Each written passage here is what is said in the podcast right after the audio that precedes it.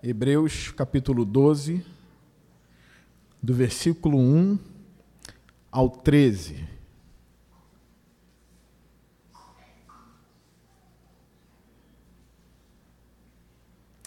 Diz assim o texto: Portanto, também nós, uma vez que estamos rodeados por tão grande nuvem de testemunhas, livremo-nos de tudo o que nos atrapalha e do pecado que nos envolve, e corramos com perseverança a corrida que nos é proposta, tendo os olhos fitos em Jesus, Autor e Consumador da nossa fé. Ele, pela alegria que lhe fora proposta, suportou a cruz, desprezando a vergonha, e assentou-se à direita do trono de Deus. Pensem bem naquele que suportou tal oposição dos pecadores contra si mesmo, para que vocês não se cansem nem desanimem. Na luta contra o pecado, vocês ainda não resistiram até o ponto de derramar o próprio sangue. Vocês se esqueceram da palavra de ânimo que ele lhes dirige como a filhos. Meu filho, não despreze a disciplina do Senhor, nem se magoe com a sua repreensão, pois o Senhor disciplina a quem ama e castiga todo aquele a quem aceita como filho suportem as dificuldades, recebendo-as como disciplina. Deus os trata como filhos. Ora, qual filho que não é disciplinado por seu pai? Se vocês não são disciplinados e a disciplina é para todos os filhos, então vocês não são filhos legítimos, mas sim ilegítimos. Além disso, tínhamos pais humanos que nos disciplinavam e nós os respeitávamos quanto mais devemos submeter-nos ao Pai dos Espíritos, para assim vivermos. Nossos pais nos disciplinavam por curto período, segundo lhes parecia melhor, mas Deus nos disciplina para o nosso bem, para que participemos da sua santidade. Nenhuma disciplina parece ser motivo de alegria no momento, mas sim de tristeza. Mais tarde, porém, produz fruto de justiça e paz para aqueles que por ela foram exercitados. Portanto, fortaleçam as mãos enfraquecidas e os joelhos vacilantes. Façam caminhos retos para os seus pés, para que o manco não se desvie, antes seja curado. Vamos orar ao Senhor. Senhor Deus, que o seu Espírito me dirija nesse momento que Ele venha falar aos nossos corações, que Ele venha nos ensinar a Tua santa palavra. Que a semente, que é a Tua palavra, venha cair em boa terra hoje, Senhor. E eu creio que não foi em vão a vinda dos meus irmãos, Senhor. Então nos abençoe, em nome de Jesus. Amém e amém. É claro que se eu perguntasse aqui quem já sofreu entre nós, várias pessoas levantariam as mãos. Ou se eu perguntasse, ou se eu fosse até um pouco mais específico aqui, né? Quem já sentiu a mão do próprio Deus disciplinando? Quem já sentiu a mão do próprio Deus esmagando? Algumas pessoas levantariam as mãos e diriam: Olha, eu já senti a mão de Deus pesando sobre mim. Sofrimentos que vieram em nossas vidas porque Deus enviou esses sofrimentos. Dificuldades que chegaram em nossa vida porque Deus trouxe essas dificuldades. Elas não vieram, em última instância, pelo intuito do coração do diabo sobre você. Antes essas dificuldades nasceram no coração de Deus e recaíram sobre nós. Mas nós vamos aprender hoje aqui a perseverar em meio à disciplina do Senhor e receber cada dificuldade da nossa vida como algo vindo de Deus para nos aperfeiçoar. Qual é o motivo disso? Para que vocês não desanimem e não abandonem a fé. Saibam que é Deus que está disciplinando vocês. É necessário a gente saber que a mão do nosso Deus está em todas as coisas. E nós devemos receber todas essas coisas como uma disciplina dele para peneirar a nossa fé e nos tornar mais santos. Dê uma olhadinha no versículo 1 do capítulo 12, onde o autor de Hebreus diz assim: Portanto, também nós, uma vez que estamos rodeados por tão grande nuvem de testemunhas.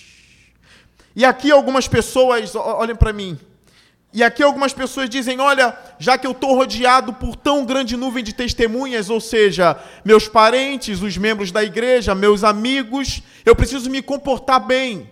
Porque tem uma nuvem de testemunha me olhando e vigiando para ver se eu vou cair ou se eu não vou cair. Uma grande nuvem de testemunha me olhando e vendo onde eu vou tropeçar e onde eu não vou tropeçar. Olha, o texto bíblico não afirma isso. Não é isso que esse texto bíblico diz. Esse texto diz que essa nuvem de testemunha não nos assiste. Essa nuvem de mártires ou de testemunha não está olhando para a gente e vendo onde a gente vai cair e onde não vai. É pelo contrário, o texto diz para a gente olhar e considerar essa grande nuvem de testemunha e ter essa nuvem de testemunha como exemplo em nossas vidas. Quem é essa nuvem de testemunhas? Nós olhamos o capítulo 11, que é o capítulo dos heróis da fé. É óbvio que o texto está falando deles. Se a gente for consultar a escritura no capítulo 11, dê uma olhadinha no versículo 35. Olha o versículo 35 do capítulo 11. Houve mulheres que pela ressurreição tiveram de volta os seus mortos. Uns foram torturados e recusaram ser libertados, para poderem alcançar uma ressurreição superior. Olha o texto continua. Outros enfrentaram zombaria e açoites. Outros ainda foram acorrentados e colocados na prisão, apedrejados, cerrados ao meio, postos à prova, mortos ao fio da espada, andaram errantes, vestidos de pele de ovelha e de cabras, necessitados, afligidos e maltratados, o mundo não era digno deles. Vagaram pelos desertos e montes, pelas cavernas e grutas, todos estes receberam o quê? Bom testemunho por meio da fé. Todos esses receberam um bom testemunho por meio da fé. O mundo não era digno desses homens e mulheres. É por isso que ele começa o capítulo 12 com portanto. De acordo com tudo que a gente leu no, no capítulo 11, ele diz: portanto, também nós. Uma vez que estamos rodeados por tão grande nuvem de testemunhas, ou seja, uma vez que temos nessa galeria heróis da fé, Homens que suportaram dificuldades terríveis, que foram massacrados, humilhados, abandonados, cerrados ao meio e não abandonaram a Deus. Eles não deram as costas para Deus por causa da dificuldade que chegou em sua casa. Eles não deram as costas para Deus por causa dos perversos, por causa dos açoites, dos insultos, por causa da mão do diabo também que nos atormenta. Eles não abandonaram a Deus estando debaixo de severas provações. Eles são o nosso exemplo. Nós devemos olhar para trás, olhar para esses homens e para essas mulheres e não desistir por causa das dificuldades da vida, que às vezes dá vontade de parar. Às vezes dá vontade de desistir. A carta dos Hebreus é uma das cartas que mais incentivam os cristãos a não pararem. É nessa carta que está escrito que nós não somos daqueles que retrocedem. Nós não somos daqueles que voltam atrás. O cristianismo é para sempre. Não ouse pensar em se desviar por causa dos problemas que chegaram em sua casa por causa dos problemas que chegaram em sua vida, problemas que te humilharam, que te massacraram. mal que se abateu sobre você, não ouse retroceder. Fique firme, não pare. Olhe para esses homens do passado e vá firme. Vá adiante. É algo estranho um crente que se desvia. Um crente que se afasta dos caminhos do Senhor. Isso é muito estranho. Por mais que seja comum as pessoas se desviarem, mas isso deveria ser estranho. E desde já eu quero dizer para vocês: olhe, não olhem somente para a sua vida, olhe também para o seu lado.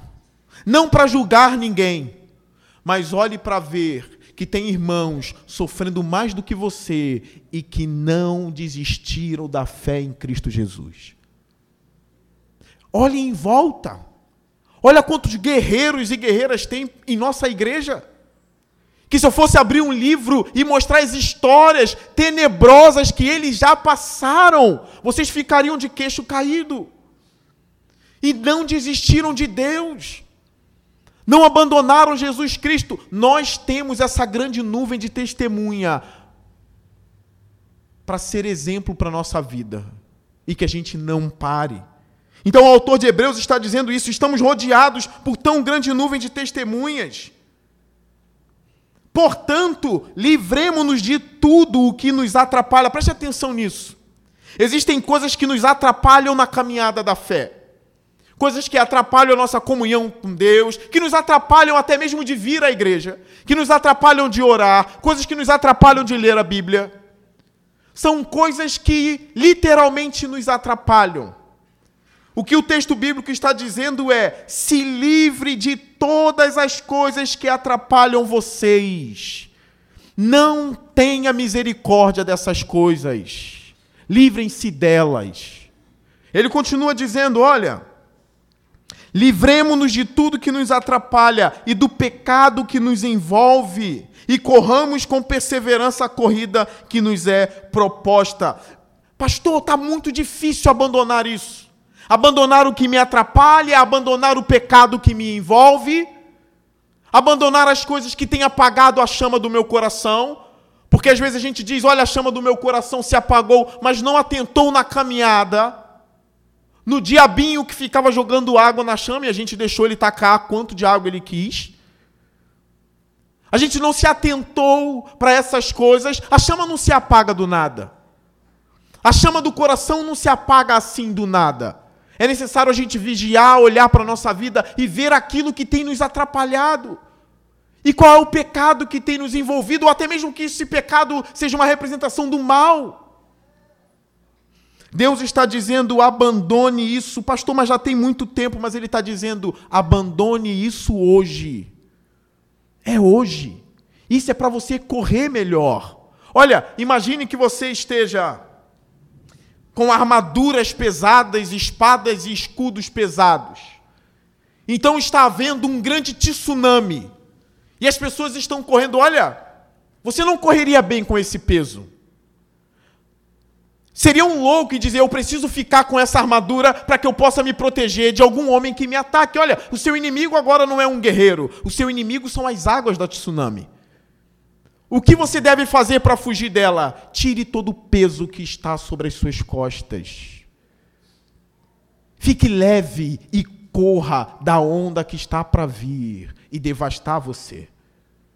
A melhor coisa na vida de um crente é ele estar leve. A melhor coisa na vida de um crente é ele ter uma boa consciência para com Deus. Então se livre de todo o peso que está nas suas costas, pesos que têm feito você se distanciar de Deus cada vez mais. Se distanciar do culto da sua igreja. Se distanciar de uma vida de oração, de leitura bíblica. Se afaste de tudo isso hoje. Ainda há tempo e o tempo é hoje. Mas ele dá algumas dicas para a gente aqui nesse texto. Olha, se livre de tudo que te atrapalha. Eu vou repetir: é hoje se livre hoje. E do pecado que nos envolve, olha agora, e corramos com perseverança. Não é só abandonar isso, não, é correr.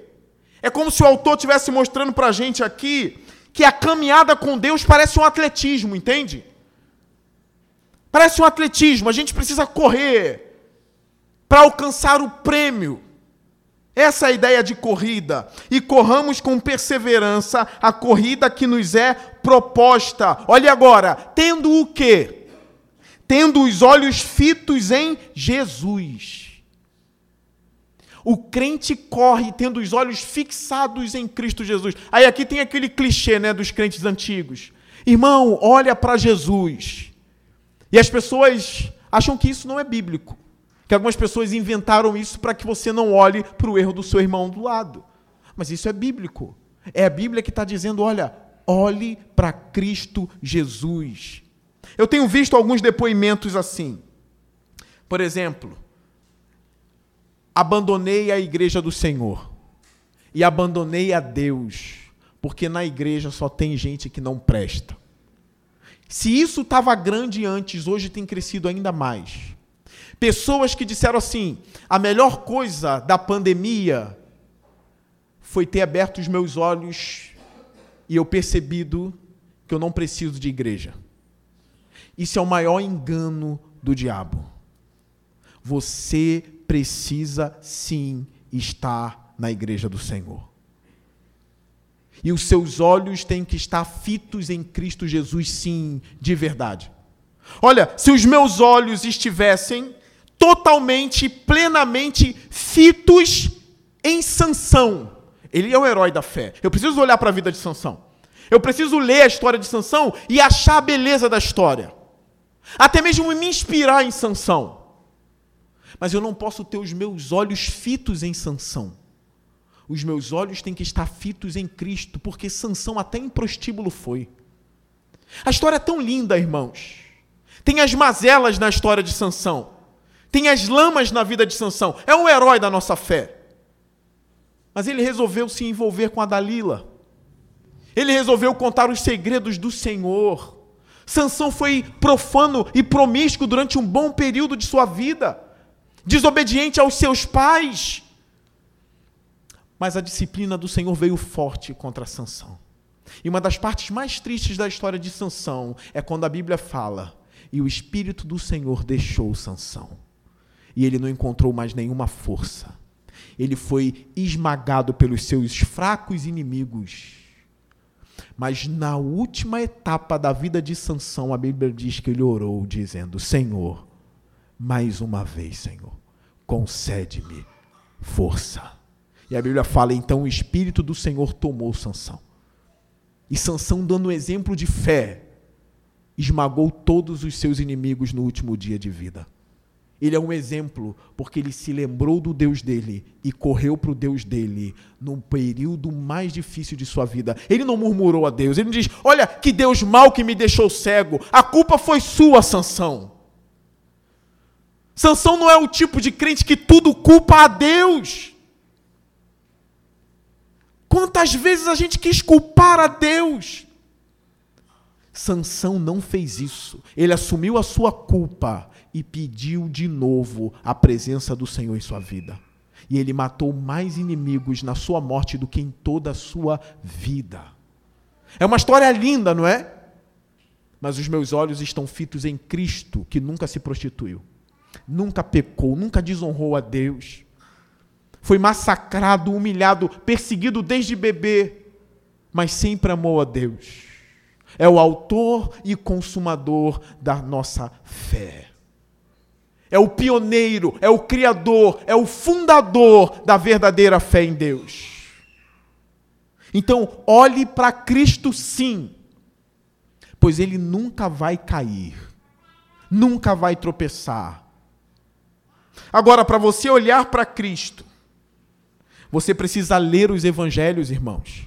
E aqui eu já quero dar um, um conselho prático para os irmãos. Leiam os evangelhos. Leiam Mateus, Marcos, Lucas e João. Conheça a história do Senhor Jesus Cristo. Leia e se delicie na história. Aprenda dele. O Evangelho de João é um dos mais lindos nas Escrituras Sagradas. Leiam Atos dos Apóstolos, o testemunho de fé daqueles homens. Conheça mais o nosso Senhor tendo os olhos fitos em Jesus, autor e consumador da nossa fé. Ele, pela alegria que lhe fora proposta, diz o texto, suportou a cruz, desprezando a vergonha, e assentou-se à direita do trono de Deus. Preste atenção nisso aqui. Foi a pergunta que eu fiz quarta-feira para os irmãos. Como Cristo suportou tudo isso? Como ele suportou a cruz pesada? Nenhuma dificuldade da sua vida se compara com o que caiu sobre os ombros de Jesus.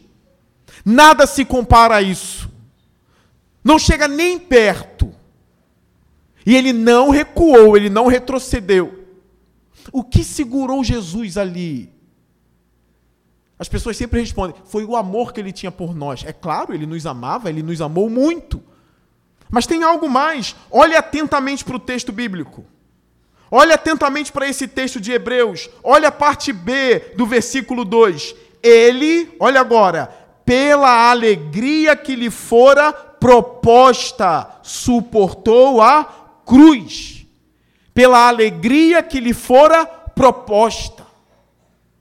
Os salmos dizem assim: a destra do Senhor há delícias sem cessar pela alegria que é a glória de Deus, a presença de Deus, ele suportou a cruz, porque ele sabia o que o esperava do outro lado. O cristão não pode se esquecer que tem a glória de Deus do outro lado nos esperando. E é algo tão profundo e tão incrível que a Bíblia diz que nós somos herdeiros dessa glória. Vocês têm noção disso? Nós somos filhos, herdeiros da glória de Deus, irmãos. Olha o que está nos esperando do outro lado. O que são essas dificuldades perto do que nós vamos nos tornar brevemente? Em breve. Olha, a Bíblia diz que nós somos como vapor. É bom refletir nessas coisas, né? Nós somos como vapor que aparece e logo some. A Bíblia diz que nós somos como a relva, a flor da relva. Lá no quintal de casa, minha avó tem uma rosa branca no quintal muito bonita. E um dia ela estava bem resplandecente, uma das rosas mais lindas que eu vi. Algumas semanas depois eu estava conversando com a minha avó e eu reparei que aquela rosa brilhante, linda, branca, esplendorosa, estava murcha. Outro dia ela estava linda. Depois de algumas semanas ela estava murcha. E hoje ela nem está mais lá. A Bíblia diz que a nossa vida é como essa flor. Passa brevemente. Eu sei que Deus trouxe nessa noite aqui pessoas que estão passando grande dificuldade na vida. Pessoas que já estão desanimadas pelo sofrimento, pelas crises parece que não passa nunca. Eu quero motivar você e dizer: olha, aguenta mais um pouco. Você não sabe a glória que espera você. Você não tem noção do peso de glória que está do outro lado. Eu preciso usar o exemplo de Jesus e caminhar essa minha jornada sabendo que tem grande alegria me esperando do outro lado da cortina tem grande alegria me esperando do outro lado. E isso faz a gente suportar os sofrimentos. Isso faz a gente aguentar a dor, aguentar as crises, pela alegria que foi prometida a gente. Isso não é invenção da religião, não, tá? A Bíblia não é um conto, não é um mito. Isso não é invenção, não é história da, da carochinha, como dizem os antigos. Isso é verdade, e verdade sólida do Evangelho. Como eu digo sempre, consulte o seu coração e perceba se o seu coração não quer viver para sempre. Você quer viver para sempre. E você quer uma vida em abundância, e só Cristo prometeu essa vida em abundância uma vida eterna. Às vezes a gente olha assim, pastor, não, pastor. Eu quero os meus sonhos e os meus planos aqui agora. Eu quero me deliciar nas coisas que eu planejei na vida aqui e agora. Irmãos, nós vamos passar brevemente, irmãos. Ajuntem tesouros nos céus, irmãos, onde o ladrão não rouba e onde a traça não corrói. A vergonha que você já passou nessa vida será esquecida de uma vez por todas, irmãos. As mãos do abusador que já tocou em seu corpo quando você era criança será apagada para sempre. Essa memória não existirá mais. Jesus vai te dar um corpo novo, um corpo glorificado, sem mãos e dedos de abusadores, de tiranos. É logo, logo. São com essas promessas bíblicas que a gente aguenta o peso dessa vida. Então Jesus suportou pela alegria, ele desprezou a vergonha. Foi por isso que eu preguei o Salmo 90 há 15 dias atrás aqui na igreja. Porque eu fico pensando o que eu faço com as vergonhas da vida. O que eu faço com as vergonhas que eu já passei e com as vergonhas que eu vou passar? Ninguém quer passar vergonha. Seja por um erro seu, por um erro de um filho, por um erro de alguém, uma vergonha. Ou que o texto bíblico está mais apontando para uma humilhação, um escárnio. O que eu faço com tudo isso? E aí eu cheguei à conclusão, e por isso eu preguei o Salmo 90 na igreja. No dia em que o Senhor estiver me levando para a glória, em que minha alma estiver saindo do corpo, eu vou ligar para as vergonhas que eu já passei na vida? Não! Eu vou lembrar das humilhações que o diabo me fez passar, ou pessoas ruins, ou eu mesmo me fiz passar? Não! Então eu preciso dormir em paz, mesmo já tendo sido humilhado por pessoas, humilhado pela vida, humilhado pelo diabo, humilhado pelo quinto dos infernos, que eu não vou para lá, graças a Deus, e nem você tem como deitar e dormir, mesmo sendo humilhado. Porque Jesus desprezou a vergonha pela alegria. É logo ali, não deixa isso atormentar você. Não deixa isso tirar a sua paz. Foi vergonhoso, foi. Foi humilhante, foi humilhante, mas não deixe isso abater você. Levante a cabeça, olha na alegria que Cristo te prometeu. Se ele abrisse as cortinas da glória para que a gente visse dez segundos o que tem lá, eu riria da minha vergonha. Eu riria das minhas histórias tristes. Eu riria das coisas cruéis da vida. Eu riria das trevas. E eu diria: vocês não podem se comparar ao peso de glória que me espera. Vocês não sabem o que me espera.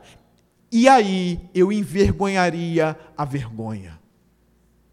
Eu insultaria o insulto e humilharia a humilhação. Cristo desprezou o escárnio que ele passou. Ele estava nu na cruz. Completamente humilhado, desprezado. Mas ele, por causa da glória de Deus e da alegria, desprezou a vergonha. E olha onde ele chegou, o texto diz, e olha isso que glorioso é isso aqui. Para quem estava nu na cruz, sangrando, humilhado, cuspido, abandonado, batido na cara por um dos sumos sacerdotes, olha o que aconteceu agora. Desprezou a vergonha e assentou-se à direita do trono de Deus. Olha isso ele já sabia o que o esperava. Imagine ele pendurado na cruz, dizendo: Eu estou na cruz, mas daqui a seis horas, mais ou menos, eu estarei no trono de meu Pai. Eu estou humilhado aqui, as pessoas estão gritando Barrabás, ou já gritaram, né? Que já está na cruz, né? Vai ler a Bíblia, pastor. Já gritaram, Barrabás já está crucificado. E ele olhando aquelas pessoas ali contra ele, e ele fez tudo por amor. E as pessoas contra ele, humilhando ele. E ele sabendo, essa cruz não é para sempre. E ele se assentou à destra do, do, trono de Deus. Tendo isso em vista, o que o autor de Hebreus diz no versículo 3: Pensem bem naquele que suportou tal oposição dos pecadores contra si mesmo, para que vocês não se cansem nem desanimem. Então, pensem em Cristo para que vocês não se cansem. Muito cansaço nosso espiritual e desânimo espiritual é porque a gente não pensa na obra de Cristo, não pensa na cruz de Cristo, não pensa na ascensão dele em glória. Ele subiu aos céus, os discípulos viram ele subindo de verdade. E a Bíblia diz que, do mesmo modo que vimos ele subindo, veremos ele descendo também. Pensem nessas coisas, para que vocês não desanimem. Eu dou um conselho: de vez em quando olhem para o céu. E já comecem a imaginar como será o dia que ele rasgar esses céus para buscar a igreja. Não importa quanta macumba fizeram contra você nesse dia.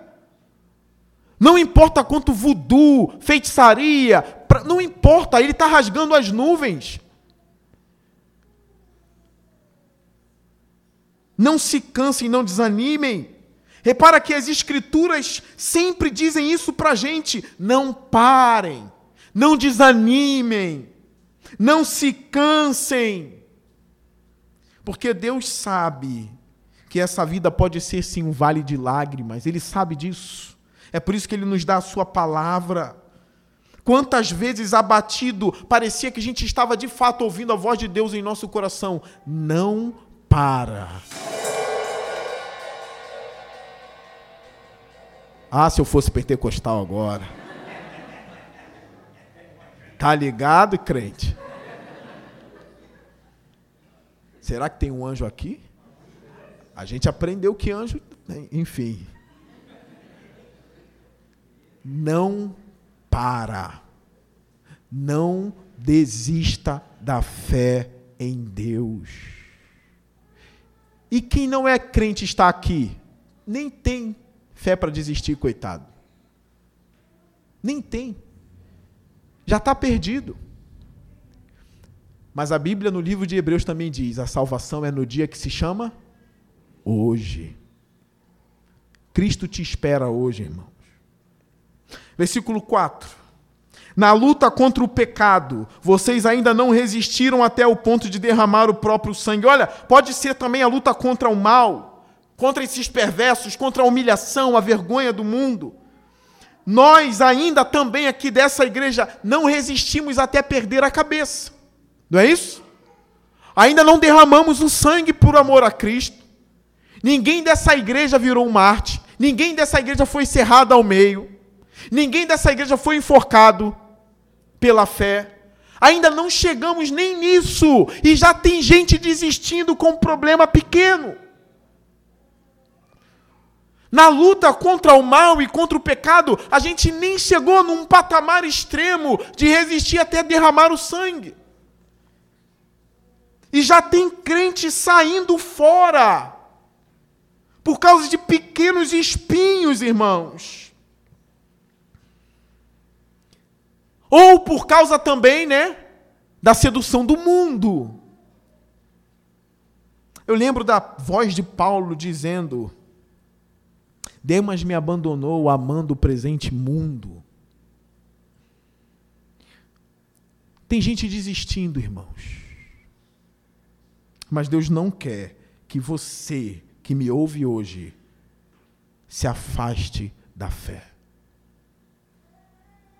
Ainda não chegamos ao ponto de derramar o nosso próprio sangue na luta contra o mal. Eu quero dizer para vocês, não desista por causa desses cacos de vidro que você pisou espiritualmente. Esses cacos não são nada, irmãos. É uma vergonha desistir por causa de um caco de vidro espiritualmente, quando eu olho para trás e vejo homens que foram cerrados ao meio e não negaram a fé. Versículo 5: Vocês se esqueceram da palavra de ânimo que ele lhes dirige como a filho. Não é estranho que Deus tem palavra de ânimo para a gente? Ele diz: vocês se esqueceram da palavra de ânimo. As pessoas falam, pastor, eu queria tanto uma palavra de ânimo. O que seria essa palavra de ânimo? Eu já estou dando aqui, né? Não pare. Palavra de ânimo. Não desista. Mas olha a palavra de ânimo que Deus tem para a gente hoje. Ele diz assim: Meu filho, não despreze a disciplina do Senhor, nem se magoe com a sua repreensão, pois o Senhor disciplina a quem ama. Olha isso. E castiga todo aquele a quem aceita como filho. Chegamos aqui, talvez, no auge do texto. Essas dificuldades aí são evidências de que Deus ama você e de que Deus está disciplinando você para você ter um caráter melhor, para que você seja mais santo, mais parecido com Ele. Isso é ou não é uma palavra de ânimo? Se eu chegar, olha, Deus está castigando você, Deus está disciplinando você, você vai dizer: que palavra de ânimo é essa, pastor? Isso é palavra de derrota. Deus não me, não me disciplina, pastor.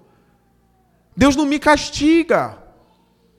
Mas se torna uma palavra de ânimo quando o próprio Deus diz: Meu filho, não despreze a disciplina do Senhor, nem se magoe, olha isso, com a sua repreensão, pois o Senhor disciplina a quem ama e castiga todo aquele a quem aceita como filho.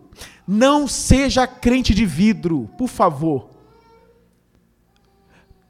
Você já viu pessoas que para você falar alguma coisa você tem que ficar pisando em ovos? Você tem pessoas assim na sua família ou na igreja? Você nem pode ser um pouco mais maduro na conversa, porque parece que cada palavra ela acha que está contra ela e que você está perseguindo essa pessoa. Você tem que pisar em ovos, tem que ser bem cuidadoso com a palavra, porque ela se magoa com qualquer palavrinha de repreensão ou um conselho essa pessoa também pode reagir assim com o próprio Deus.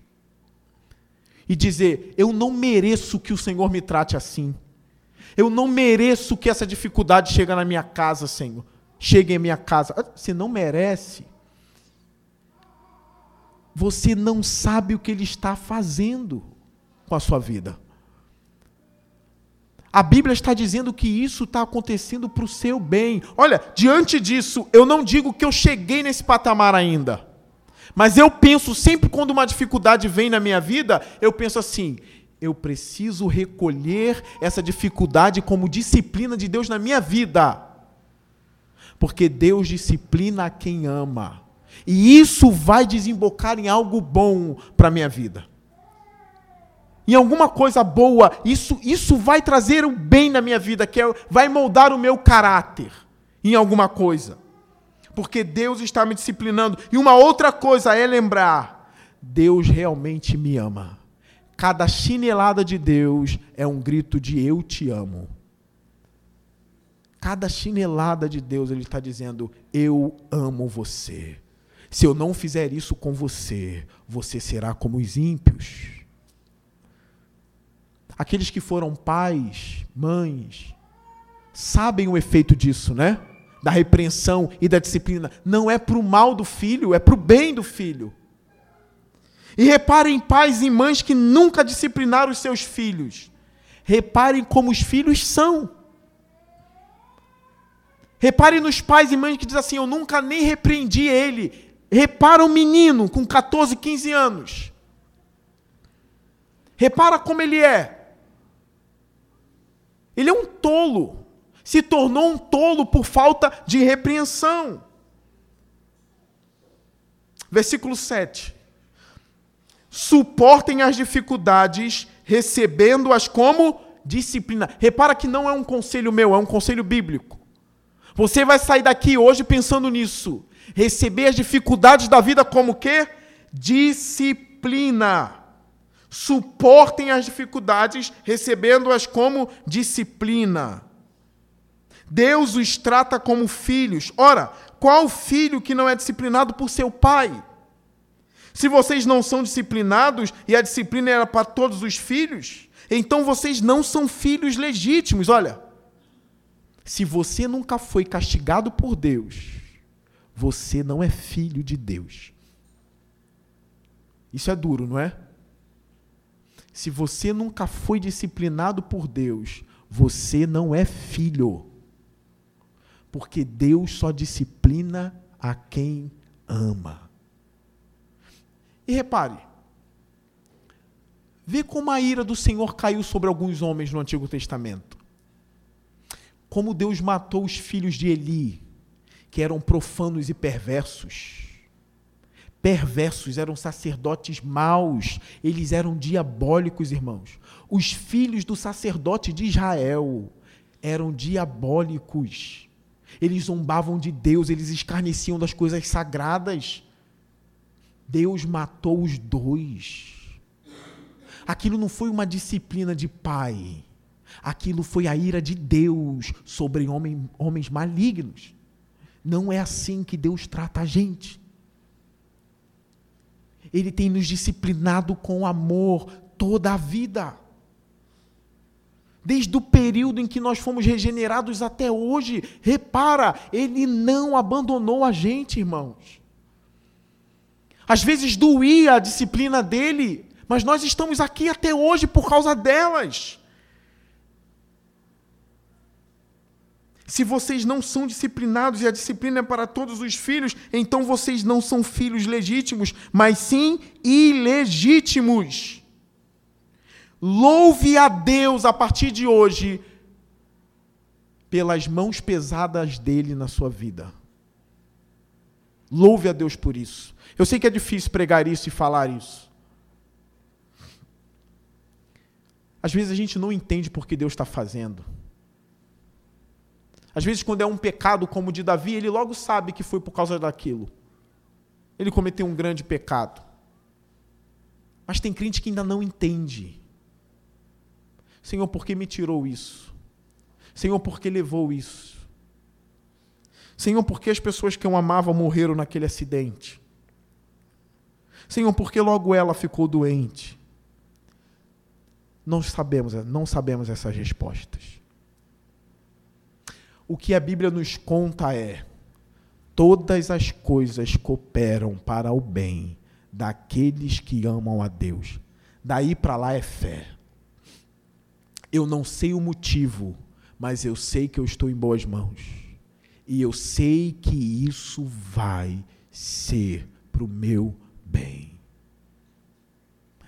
Até os olhares maus do diabo, até quando ele vem com a força e a ira dele, Deus está por trás disso, como estava lá na história de Jó. E como foi dito hoje pelo nosso irmão, comentando a EBD que eu estava dando, olha, Jó disse: Antes eu te conhecia de ouvir falar, mas hoje eu conheço de contigo andar. O diabo não sabia que estava trabalhando para Deus, amadurecendo Jó. E que no final de tudo Jó diria: Agora eu conheço a Deus. Eu imagino o diabo dizendo: Eu fui um pateta. Ele aperfeiçoou Jó. Como diz um teólogo alemão, às vezes a gente não sabe quando é a mão de Deus ou a mão do diabo. As coisas tá tão, estão tão pesadas que nós não sabemos. Mas de uma coisa eu sei: a mão de Deus prevalece na nossa vida. Caminhando para o final, olha o versículo 9. Além disso, tínhamos pais humanos que nos disciplinavam. E nós os respeitávamos, quanto mais devemos submeter-nos ao Pai dos Espíritos, para assim vivermos. Nossos pais nos disciplinavam por curto período, segundo lhes parecia melhor, mas Deus nos disciplina para o nosso bem. Sublinha isso depois na sua Bíblia, tá? Deus nos disciplina para o nosso bem. Diz para o irmão do seu, que está do seu lado assim. Deus nos disciplina para o nosso bem. Falou para o Tiagão, Andrei? Não ouvi sua voz. Fala isso para o Tiagão, por favor. Pode ser uma profecia aí. Para o nosso bem. Deus não quer o meu mal. Ele não quer o seu mal. Deus me quer bem. E glória a Deus por isso. Ele me quer bem. Ele quer você bem. Para para pensar nisso. O Deus do universo quer o seu bem. Se ele precisar tirar, ele vai tirar. Se ele precisar colocar, ele vai colocar. Se ele precisar não ouvir, ele não vai ouvir. Se ele precisar ouvir, ele vai ouvir. O que precisar fazer para o nosso bem, ele vai fazer. Uma vez um amigo meu disse assim: Por mais que pareça que Deus tenha me abandonado e não ouve as minhas orações, por mais que ele tenha trancado as portas celestes com ferrolhos de bronze, eu ficarei na porta dele até ele me ouvir. Eu não sairei daqui, porque ele vai abrir a porta. Ainda que ela esteja cheia de cadeado de bronze, de prata, de ouro e não esteja disposta a se abrir. Às vezes o silêncio de Deus é disciplina na nossa vida. O que o silêncio de Deus nos ensina? Paciência, perseverança. Vou ficar na porta dele até ele abrir. E se ele não abrir, ele vai encontrar um homem que dia e noite dorme, bate, acorda, bate, dorme, bate. Ele vai abrir sim. Versículo 10. Nosso pai, nossos pais nos disciplinavam por curto período, segundo lhes parecia melhor, do jeito deles. Do jeito deles. Mas Deus nos disciplina para o nosso bem, para que participemos da sua santidade. Olha isso. Eu não sei se alguém já disse assim: olha, é para o nosso bem porque você vai ter a sua casa própria, é para o seu bem porque você vai ter um casamento perfeito. Não é isso. Não é isso.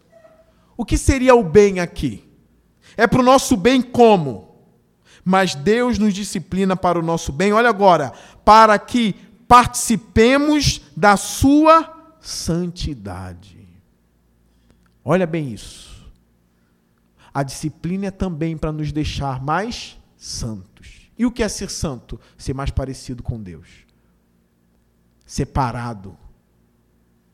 E como eu disse, quarta, eu repito aqui, e eu já disse isso aqui na igreja os homens santos são os mais felizes da terra.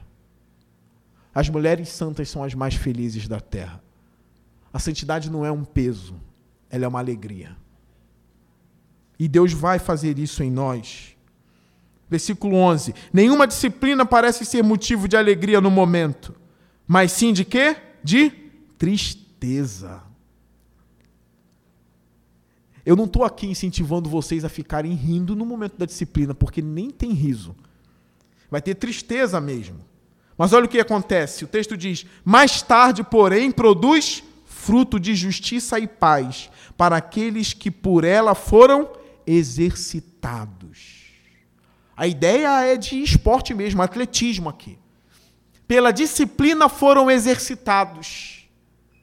Se você vir um homem de Deus maduro espiritualmente, saiba que ele é um homem que passou por várias disciplinas de Deus. Eu lembro de uma história que o Giambania conta na sua autobiografia, em uma das crises que ele estava passando, ele achava que Deus tinha abandonado ele. Ele achava que Deus tinha entregado ele para o diabo. Isso foi uma loucura na mente dele. Isso atormentou muito a mente dele. Ele foi ficando doente mentalmente por causa dessas coisas. E ele diz assim: Até que procurei um homem da igreja para me abrir para ele e dizer o que estava acontecendo na minha vida, o que eu achava que Deus tinha feito comigo. E John Bunyan cismou, John Bunyan cismou que ele tinha pecado contra o Espírito Santo, que é o pecado que não tem perdão. Ele era muito blasfemo antes de se converter. Então ele cismou com isso e o diabo botava na cabeça dele: olha, você cometeu um pecado que Deus não perdoa. Ele ficou atormentado. E ele chamou um homem da igreja e disse assim: diante disso, disso, disso, disso, disso que eu fiz, será que não há mais perdão para mim? O homem olhou para ele e disse assim: talvez seja uma possibilidade mesmo. Olha, quase matou o homem. Só que veio algo no coração do Bunyan que ele diz assim: Eu percebi que eu estava me aconselhando com um homem que não teve muitas experiências com o diabo. Olha isso. O que ele quis dizer? Ele nunca passou na peneira do diabo. Ele não sabe nem o que está falando, porque ele não tem consistência espiritual. Ele nunca foi tentado pelo maligno como John Bunyan estava sendo tentado. E logo ele esqueceu o conselho do homem e mais tarde o coração dele se abriu e o Espírito Santo dele disse: Olha, tu está perdoado, tu não blasfemou nada, tu és meu. E ele virou um gigante da fé. Mas imagine se ele tivesse ouvido um homem franzino espiritualmente, que não sabe dar conselhos, que não tem experiências de provação nem de tentação. Pode causar tristeza no momento, mas mais tarde produz fruto de justiça e paz para aqueles que por ela foram exercitados. 12. Portanto, diante de tudo isso, fortaleçam as mãos enfraquecidas e os joelhos vacilantes. Imagine um atleta ouvindo isso, já cansado da maratona. Fortaleça os seus joelhos vacilantes. Continua andando, correndo. Fortaleça as suas mãos enfraquecidas, a mão do trabalho, da força. Diante de tudo que foi dito aqui pelo autor de Hebreus e que foi pregado aqui, o que você tem que fazer? Fortaleçam os seus joelhos vacilantes e as suas mãos enfraquecidas. Entra ano e sai ano, entra ano e sai ano, e está o crente dizendo: só ando fraco. Só ando fraco. No outro ano estou fraco. No outro ano estou fraco. E de novo estou fraco. O que a Bíblia diz sobre isso? Fortaleça as suas mãos e os seus joelhos enfraquecidos. Fortaleça pensando em Cristo, refletindo sobre Cristo, olhando para trás, vendo os heróis da fé e ele finaliza no versículo 13 dizendo: Façam caminhos retos para os seus pés, para que o manco não se desvie, antes seja curado. Irmãos, diante de tudo que ele disse, ele ainda quer que os hebreus encorajem os seus irmãos que são mancos na fé, para que eles não se desviem antes seja curado com a disciplina que Deus trouxe na sua vida, a maturidade que chegou na sua vida por causa das dificuldades que foram decretadas por Deus na sua vida, fortaleça os fracos, fortaleça os mancos para que eles sejam curados. É por isso que a vida de igreja é importante. É por isso que não dá para levar a sério homens que falam contra a igreja e contra a comunhão dos irmãos. Quem vai te fortalecer no dia da fraqueza? Você não tem ninguém. No meio dos irmãos, nós temos gente que passou por diversas tribulações na vida. E elas vão fortalecer você. Esse é o propósito aqui nesse livro. Esse livro também é o livro que diz: não deixem de congregar como igreja. Esse é o livro que diz assim: olha, honrem os seus líderes. Esse é o livro que diz: líderes, cuidem dos seus liderados. Em 2 Coríntios capítulo 1 diz que com a consolação que nós recebemos de Deus, a gente tem que consolar os outros também. É bom ter na igreja crentes casca grossa. Sabe quem ele é? É o crente que já passou por diversas provações e está de pé até hoje. Você admiraria um homem assim? Você admiraria uma mulher assim? Com certeza. Por que você não se transforma nessa pessoa? Os seus lombos só vão se fortalecer, suas costas só vão se fortalecer se você não parar. Continua, que é para o seu bem. E cresça espiritualmente esteja inconformado com o cenário da sua alma hoje. Parece fraca, abatida, esteja inconformado com isso. Busque o crescimento e receba as dificuldades como disciplina do Senhor para o seu bem. Antes de terminar, eu queria ler com vocês um dos textos que eu mais gosto da Escritura, que é o texto de Romanos, capítulo 5 Eu já preguei diversas vezes nesse texto.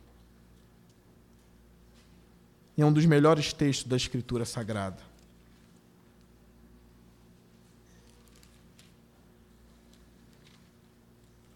Olha o versículo 1 que diz. Está aparecendo aqui no telão. Olha.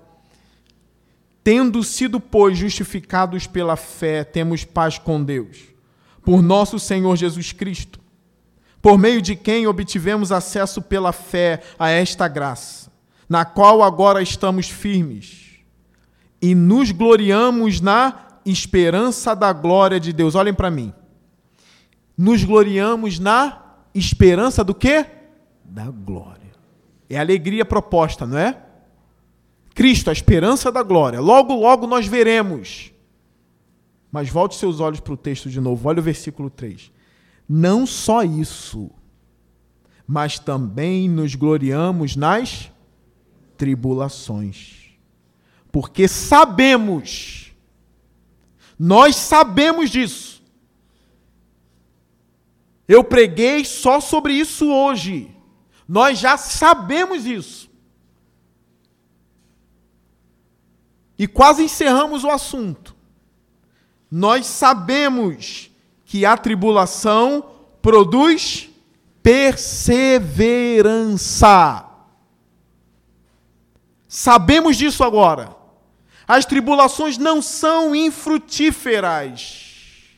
As tribulações são como uma árvore cheia de frutos. Elas produzem algo. As tribulações produzem perseverança. Olha o versículo 4. E a perseverança produz o quê? Um caráter aprovado. E o caráter aprovado produz esperança. Olha como a obra de Deus na nossa vida é frutífera. Olha isso. A tribulação produz isso, isso produz aquilo, aquilo produz outra coisa para não ficar só no isso e aquilo. Tribulação produz perseverança. Perseverança produz um caráter aprovado. Você passou pela prova, como diz o cantor Lázaro que faleceu, dando glória a Deus. Passou pela prova dando glória a Deus, foi aprovado. E um caráter aprovado vai produzir o quê? Esperança. Cada vez mais aumento da fé, a esperança em Deus. Então seja grato pelo que você passou. Seja grato por cada detalhe, até mesmo ruim, que você viveu. Nada foi em vão. Eu quero encerrar dizendo algo para vocês. Olha, são minhas últimas palavras no sermão de hoje. O nosso Deus, Ele é infinitamente soberano não há nada que possa competir com Deus. Ele é infinitamente, maravilhosamente soberano. Se você quer ter alguém forte por trás de você, cuidado onde você está buscando. Porque nós aprendemos estudando Apocalipse na igreja que os demônios sempre odeiam os seus próprios adoradores. Olha isso. O nosso Deus nos ama. Ele resolveu querer o nosso bem. E quando o soberano quer, quem pode impedir?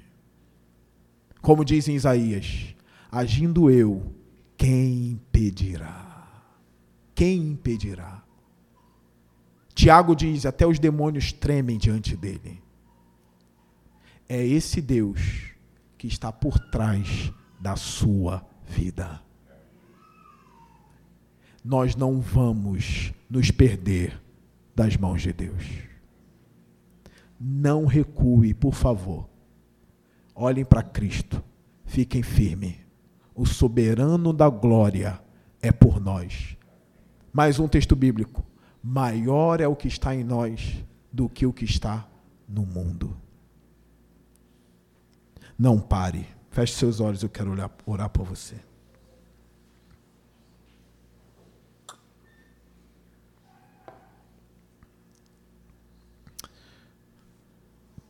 Senhor Deus, é no nome de Jesus Cristo que eu oro, Senhor. O Senhor é chamado na Bíblia de Pai dos Espíritos, de Senhor da Glória. Mas nós somos pó, Senhor. E às vezes dá vontade de desistir, Senhor. Dá vontade de parar, ó Deus. Mas esse texto de Hebreus é tão revigorante, Senhor, que ao estudá-lo e ler, Senhor, nos vem uma vontade de perseverar sim, Senhor. Eu oro pelo poder do teu espírito, Pai, que os nossos pés não se desviem, Senhor. Eu oro pelo poder do teu espírito, Senhor, que a gente não retroceda. Mas que naquele dia, ó Deus, onde os nossos olhos estiverem se fechando e a morte chegando, Senhor, que a gente possa dizer como o nosso apóstolo Paulo: Combati o bom combate, encerrei a carreira e guardei a minha fé. Agora me está esperada a coroa da justiça. E não somente a mim, mas também a todos aqueles que amam a sua vinda. Que as nossas mãos e joelhos vacilantes sejam fortificados hoje, Senhor. Que o Senhor venha perdoar os nossos pecados. Que as tuas misericórdias se renovem em nossas vidas, Senhor. Nós queremos acertar.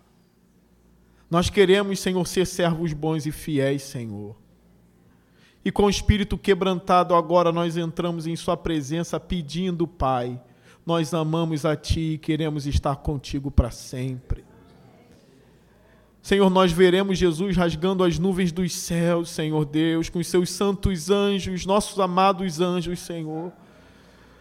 E naquele dia, ó Deus, qual é a vergonha que vai prevalecer em nossa vida, Pai? Qual é o escárnio que vai prevalecer, Senhor Deus? se herdaremos a glória, ó Deus, não importa quem falou mal da gente, não importa quem nos envergonhou, ó Deus, tudo será consumado, Senhor. Que a gente venha viver isso hoje, que a gente não ligue para o desprezo, que a gente despreze o desprezo, em nome de Jesus, e que haja alegria na nossa vida, Senhor. Inunda a nossa alma da tua alegria, porque a alegria do Senhor é a nossa força. Eu oro em nome do Senhor Jesus. Amém e amém. Fique de pé. Vamos louvar o Senhor agora em alegria.